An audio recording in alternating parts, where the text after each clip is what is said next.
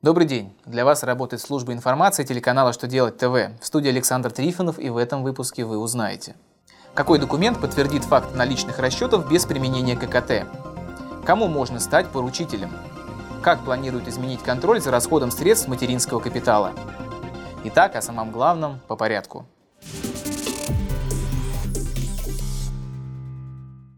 Организации индивидуальные предприниматели, осуществляющие расчеты в отдаленных или труднодоступных местностях, перечень которых установлен органом государственной власти соответствующего субъекта Российской Федерации, вправе не применять контрольно-кассовую технику при условии выдачи по требованию покупателя или клиента документа, подтверждающего факт осуществления расчета. Постановлением правительства номер 296 от 15 марта 2017 года установлен порядок выдачи таких документов. В частности, определены правила заполнения подписи и выдачи покупателю документа в случаях, когда он рассчитывается наличными или с использованием электронного средства платежа, а также при смешанных расчетах.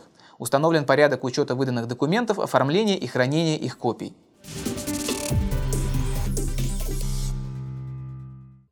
По мнению Верховного суда Российской Федерации, отсутствие имущества на момент заключения договора не является доказательством мнимости сделки и не гарантирует, что поручитель не удовлетворит требования кредитора в будущем. Высший судебный орган отметил, что законодательством не установлена зависимость заключения договора поручительства от платежеспособности поручителя. Оценивать риск при этом должен сам поручитель, а не кредитор. Минтруд разработал проект закона, согласно которому из операторов средств материнского капитала могут исключить компании, деятельность которых не контролируется государством.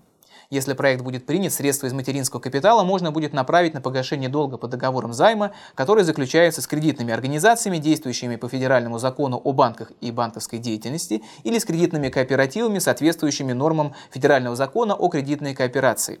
Помимо этого, предполагается, что ПФР сможет по электронной почте информировать граждан о сумме мат-капитала или его остатке по запросу. Предполагается, что это должно сократить расходование бюджетных средств. На этом у меня вся информация. Я благодарю вас за внимание и до новых встреч.